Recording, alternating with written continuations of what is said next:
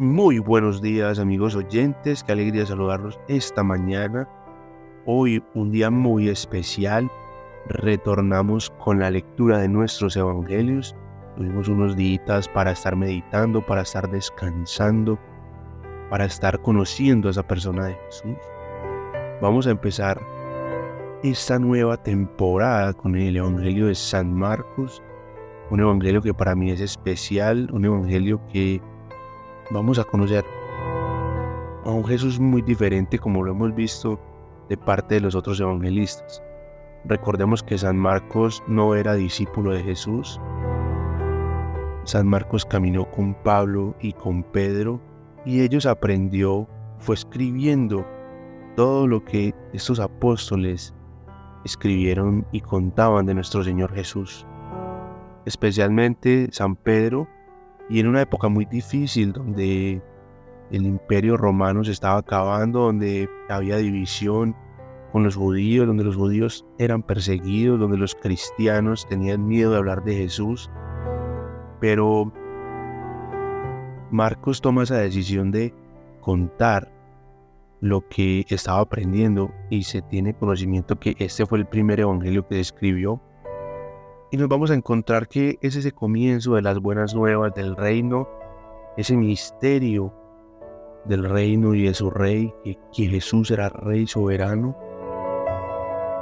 Vamos a ver cómo Jesús empieza a llamar a sus seguidores de una forma muy diferente a como lo vemos en los otros evangelios. Vamos a ver un poco de cómo es ese ministerio de Jesús en el templo, cómo es su muerte, pero también la vida de Jesús después de la muerte. Amigos oyentes, recuerden que estamos conociendo a la persona de Jesús a través de sus enseñanzas, a través de sus palabras, de sus discípulos. Recordemos, amigos oyentes, que Jesús nos ha dado una gran revelación de quién es Él. Empecemos este capítulo recordando quién es la persona de Jesús. Recuerden que es nuestro Dios, es nuestro Señor, es el Hijo de Dios, es nuestro Salvador, es el Mesías, es nuestro liberador, es nuestro Maestro, es nuestro sanador.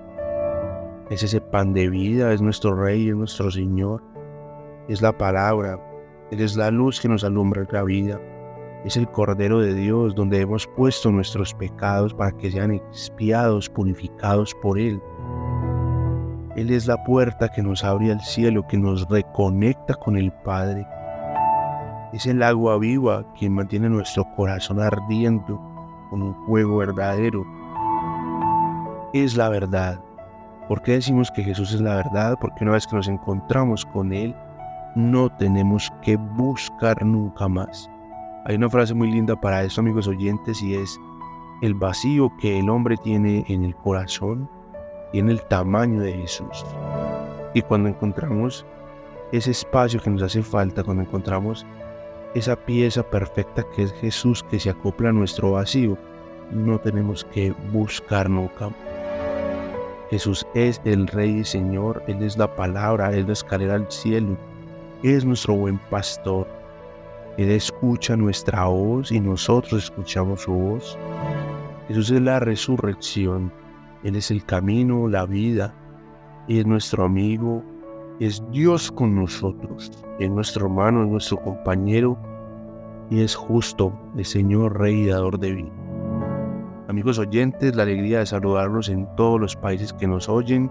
Sean bienvenidos a esta nueva temporada y dispongámonos para nuestro momento de oración, que sea hoy en esta mañana el Espíritu Santo quien traiga estas revelaciones a nuestro corazón.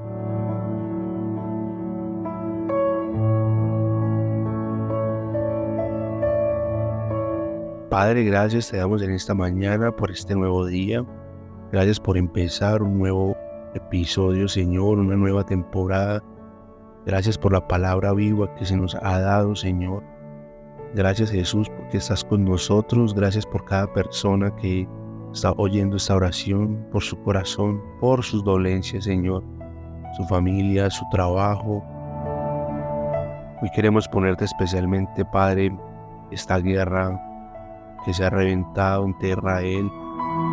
y Palestina nuevamente, Señor. Es tu pueblo, Señor.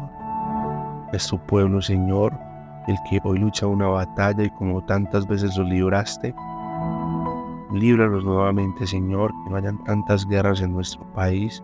Todos somos, todos somos para ti especiales, Señor. No permitas tanta muerte, no permitas tanto daño, Señor. Permítenos ver y descansar tranquilos en tu voluntad, Señor.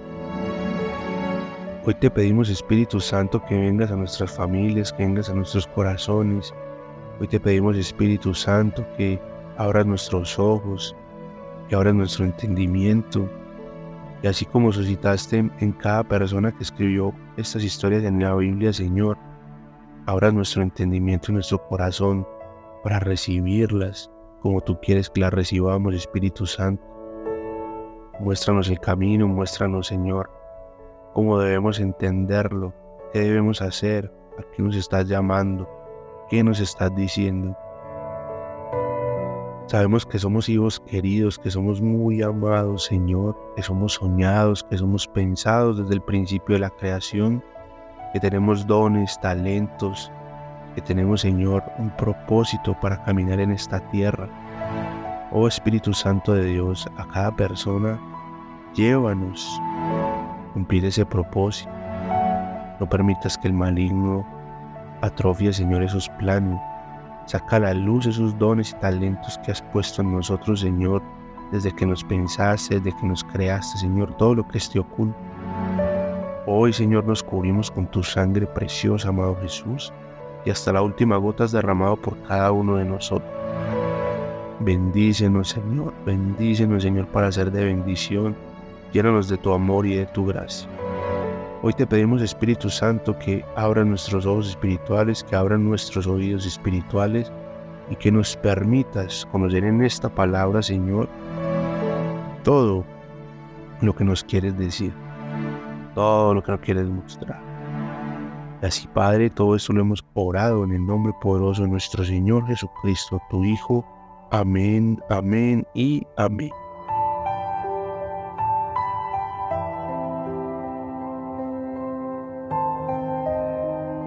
Evangelio según San Marcos, capítulo 1. Esta es la buena noticia sobre Jesús, el Mesías, Hijo de Dios empieza como está escrito en el libro del profeta Isaías. Oye, te envío a mi mensajero delante de ti, quien preparará el camino. Alguien grita en el desierto, preparen el camino para el Señor, háganle caminos derechos. Así, Juan el Bautista llegó a bautizar a la gente en el desierto, anunciándoles que cambiaran su manera de pensar y de vivir que se bautizaran para que Dios les perdonara sus pecados. Entonces venían a él toda la gente de las provincias de Judea y de la ciudad de Jerusalén. Confesaban sus pecados y Juan los bautizaba en el río Jordán. Juan se vestía de pelo de camello, llevaba un cinto de cuero en la cintura y se alimentaba de langostas y miel silvestre. Juan les decía, el que viene después de mí es más poderoso que yo. Ni siquiera soy digno de desatar agachado las correas de su sandalia. Yo los bautizo con agua, pero Él los bautizará con el Espíritu Santo. En esos días, Jesús llegó de Nazaret a Galilea y Juan lo bautizó en el río Jordán. Tan pronto como Jesús salió del agua, vio que el cielo se rasgaba y que el Espíritu Santo bajaba sobre él como una paloma. Entonces vino una voz del cielo que decía, Tú eres mi Hijo amado, estoy muy contento contigo. Inmediatamente el Espíritu Santo impulsó a Jesús al desierto. Jesús estuvo allí durante 40 días y Satanás lo puso a prueba. Estuvo entre los animales salvajes pero los ángeles lo cuidaban. Después de que encarcelaron a Juan, Jesús fue a Galilea y comenzó a anunciar la buena noticia de parte de Dios. Él decía, ha llegado el momento, el reino de Dios ya está cerca. Cambien su manera de pensar y de vivir crean en la buena noticia. Jesús caminaba junto al mar de Galilea cuando vio a Simón y a su hermano Andrés. Estaban lanzando la red para pescar en el mar, pues eran pescadores. Jesús les dijo, síganme y yo les enseñaré a pescar hombres. Y enseguida dejaron sus redes y lo siguieron. Un poco más adelante, Jesús encontró a Santiago y a su hermano Juan, los hijos de Zebedeo. Estaban en una barca arreglando las redes para pescar. Enseguida los llamó y dejaron a su papá Zebedeo, que estaba en la barca con los trabajadores, y siguieron a Jesús. Jesús y sus seguidores llegaron a Cafarnaúm y enseguida, en el día de descanso, Jesús entró en la sinagoga y empezó a enseñar. La gente admirada de su enseñanza, porque les enseñaba como alguien que tenía autoridad y no como los maestros de la ley. De pronto llegó a la sinagoga un hombre poseído por un espíritu maligno que gritó, ¿Qué quieres de nosotros, Jesús de Nazaret? ¿Has venido a destruirnos? Yo sé quién eres tú, el santo de Dios. Pero Jesús reprendió al espíritu maligno y le dijo, cállate y sal de él. Luego el espíritu maligno sacudió al hombre, dio un gran grito y salió de él. Todos se quedaron atónitos y empezaron a preguntarse entre sí, ¿qué está pasando? Este hombre enseña algo nuevo y lo hace con autoridad. Hasta puede darle órdenes a los espíritus malignos y ellos lo obedecen. La fama de Jesús se extendió rápidamente por toda la región de Galilea. Cuando salieron de la sinagoga, Jesús, Santiago y Juan fueron a la casa de Simón y Andrés. La suegra de Simón estaba acostada con fiebre. De inmediato se lo dijeron a Jesús. Él se acercó a la mujer y la tomó de la mano para ayudarla a levantarse, y la fiebre la dejó. Entonces ella comenzó a atenderlo. Al anochecer, cuando ya se había puesto el sol, le llevaron a Jesús todos los enfermos y los que estaban atormentados por demonios. Todo el pueblo se reunió en la puerta. Jesús sanó toda clase de enfermedades y expulsó muchos demonios, pero no permitió que los demonios hablaran porque ellos sabían quién era Él. Muy temprano, cuando todavía estaba oscuro, Jesús se levantó en un lugar solitario para orar. Luego Simón y los otros que estaban con él salieron a buscar a Jesús. Cuando lo encontraron le dijeron, todos se están buscando. Jesús les respondió, vámonos a otros pueblos para que yo pueda anunciar el mensaje también allá. Para eso he venido. Así que Jesús siguió por toda Galilea anunciando su mensaje en las sinagogas y expulsando demonios. Un leproso se acercó a él, se arrodilló y le suplicó que lo ayudara. El hombre le dijo a Jesús, Señor, si quieres, puedes quitarme esta enfermedad. Lo que dijo al final hizo que Jesús se enfadara con él, pero extendió la mano, tocó al hombre y le dijo, si quiero, sana ya. En ese mismo instante la lepra desapareció y quedó sano. Enseguida Jesús echó al hombre y advirtiéndole severamente, mira, no se lo cuentes a nadie. Ve y preséntate ante el sacerdote y da la ofrenda que ordenó Moisés al que ha sido sanado. Esto servirá para que la gente compruebe que ha sido sanado. Pero el hombre fue y empezó a divulgar noticias de lo que había pasado. Por eso Jesús no podía entrar a ningún pueblo sin llamar la atención. Tenía que quedarse en lugares solitarios y la gente de todas partes acudía a él.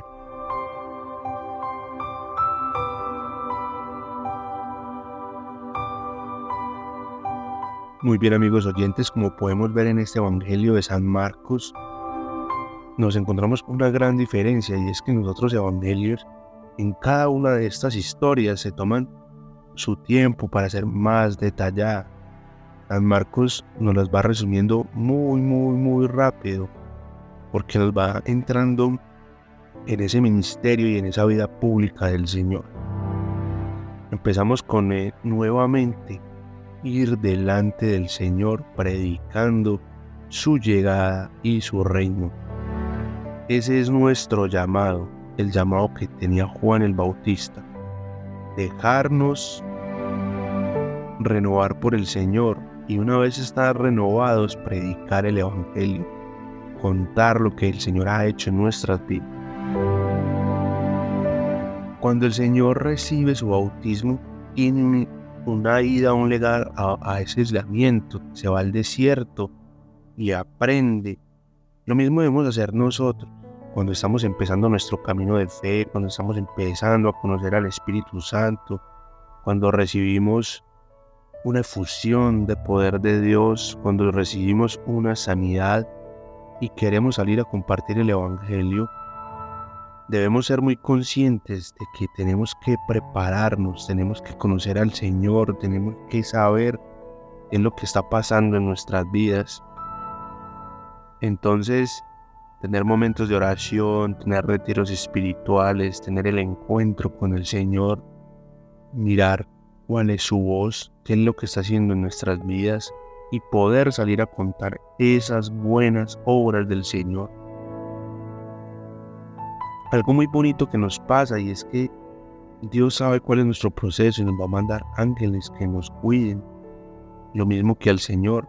Estuvo en ese ayuno, en esa oración, encontrándose con el Espíritu, alimentando su naturaleza divina, llenándose de poder y de fuego de Dios, dejando de ser ese, ese Jesús carpintero, ese Jesús humano, para convertirse en ese Jesús Dios, en ese Rey poderoso que iba a tener esa autoridad sobre todo demonio, sobre todo espíritu inmundo, sobre las enfermedades. Él tenía que sentir y llenarse de ese fuego del Espíritu. Amigos oyentes, el Señor empieza un camino en nuestra vida y empieza para con nosotros. Ese momento de ser ciudadanos del reino de Dios. Cuando Jesús llega a nuestras vidas, como lo vimos anteriormente en otros evangelios, Él nos hace una morada celestial. Acá lo dice. Ha llegado el momento, el reino de Dios está cerca. Cambien su manera de pensar y de vivir. Crean en la buena noticia. Cuando nosotros empezamos a creer en el Señor, ese reino de los cielos empieza a estar en nosotros empieza a crecer. Nosotros empezamos a cambiar nuestra vida por su obra, por su gracia, por la fuerza del Espíritu Santo. Me, me resalta algo muy bacano en este, en este Evangelio, en este primer capítulo, y es todos los endemoniados y el poder que nos muestra el Señor sobre los espíritus malignos, sobre los espíritus inmundos, sobre el diablo. ¿Qué pasa en nuestras vidas, amigos oyentes, cuando el Señor se acerca, cuando el Señor llega con su poder, con su fuerza, definitivamente nuestra vida empieza a cambiar. Empezamos a tener una conciencia de pecado diferente, un juicio sobre lo malo, algo que empieza a perder el poder del demonio sobre nuestras vidas. Lo que nos hace pecar, lo que nos hace tener odio, tener rabia, actuar mal contra los demás, hacer malos comentarios todo eso empieza a cambiar porque la naturaleza divina del Señor empieza a hacerse en nosotros. Ese reino de los cielos ya no es compatible con el reino de las tinieblas. Donde entra la luz ya no puede haber oscuridad. Entonces nosotros confesamos nuestro pecado, creemos en el Señor, recibimos el Espíritu Santo, tenemos luz y fuego en nuestros corazones, empezamos una vida de oración y de entrega y los espíritus malignos empiezan a algo muy bonito que pasa en nuestras vidas, que nos lo muestra acá el Señor, y es que tenemos esa necesidad de orar, esa necesidad de encontrarnos con Él, esa necesidad de pasar tiempo con Él. Hagámonos esta pregunta hoy. ¿De verdad yo necesito pasar tiempo con el Señor? Me gusta pasar tiempo con el Señor. Me gusta abrirle el corazón.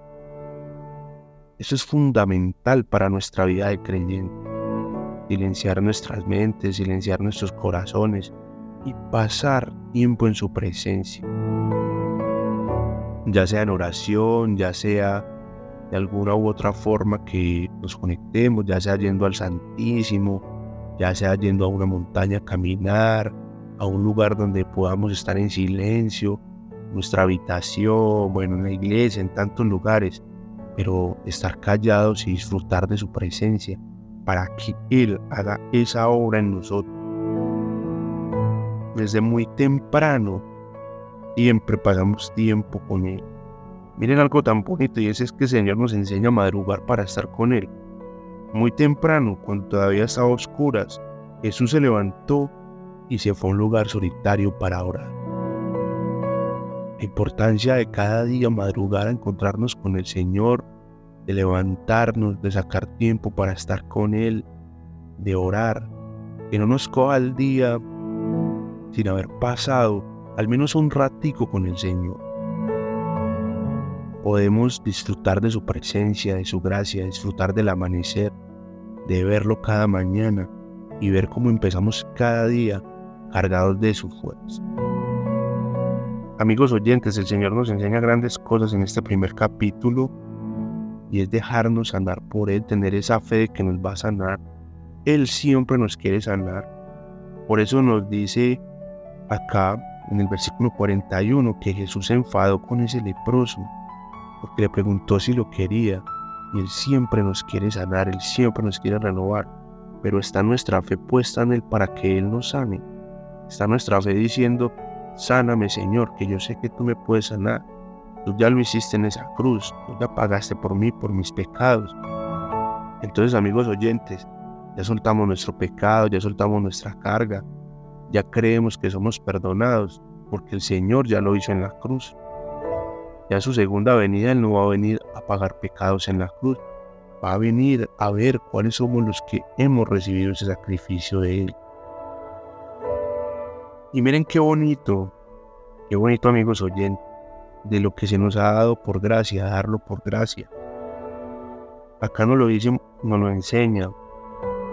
Cuando le dice ese leproso, que nadie te vea y vea la ofrenda que ha ordenado Moisés, para que se note que ha sido sanado. ¿Cuál es nuestra ofrenda al Señor? ¿Qué es lo que estamos entregando después de que Él nos ha sanado, nos ha liberado, nos ha limpiado? Realmente tenemos que contar el Evangelio, amigos oyentes. Tenemos que compartir estas buenas noticias con tantas personas que lo necesitan. Cuando salimos a la calle nos encontramos con un mundo de caos, con un mundo de desconfianza, con un mundo de dolor, con un mundo que no tiene paz. Y tenemos que transmitir esa paz que sobrepasa todo entendimiento, esa paz que nosotros estamos recibiendo del Señor. Amigos oyentes, los que estamos desde el principio, los que hemos leído juiciosos los otros tres evangelios y estamos empezando este, hemos recibido grandes cosas del Señor. Y una de las certezas que tenemos, al menos en mi caso yo la tengo muy clara, y es que Jesús ha hecho una gran obra en mí. El acercarme a Él, conocer su palabra, ha renovado mucho mi vida. Me ha dado una nueva fe, me ha dado una nueva certeza de que Él está conmigo me ha alumbrado partes oscuras que estaban opacas en mi vida que yo no había querido reconocer. Me ha dado esa identidad de hijo de Dios. Me sé salvo, me reconozco hijo del Señor porque Él me ha salvado. Él me ha amado primero, Él me ha dado su gracia, su amor, su bondad. La obra que Él está haciendo en mí se perfecciona cada día a través de la lectura y el acercamiento a Él. Cada día necesito acercarme más a esa fuente de agua viva para sentirme más vivo. Pero todo esto, amigos oyentes, me impulsa a orar más por las personas, a compartir el Evangelio, a estar más unido en oración, a renunciar más al pecado, a que mi vida sea renovada por el Espíritu Santo y a dejarme cada día guiar y moldear por Él, que Él me lleve, que Él me pastoree, que Él me lleve a esos verdes valles y esas aguas tranquilas, y que su vara y su callado me sostienen. Siempre para poder compartir la buena nueva del Evangelio con quienes más la necesitan, pero no compartirla de palabra, sino compartirla con el testimonio de mi vida, con lo que pasa, con lo que yo hago, con lo que yo vivo. Y eso es lo que debe pasar en la vida de cada uno de nosotros. Ser transformados a un punto que las personas lo puedan reconocer a simple vista. Amigos oyentes, qué alegría volver, qué alegría saludarnos después de este tiempo que estuvimos en este receso. Qué alegría encontrarnos nuevamente para compartir la palabra del Señor. Espero que este mensaje los llene de alegría, de gracia y de amor y nos encontramos mañana con el capítulo número 2.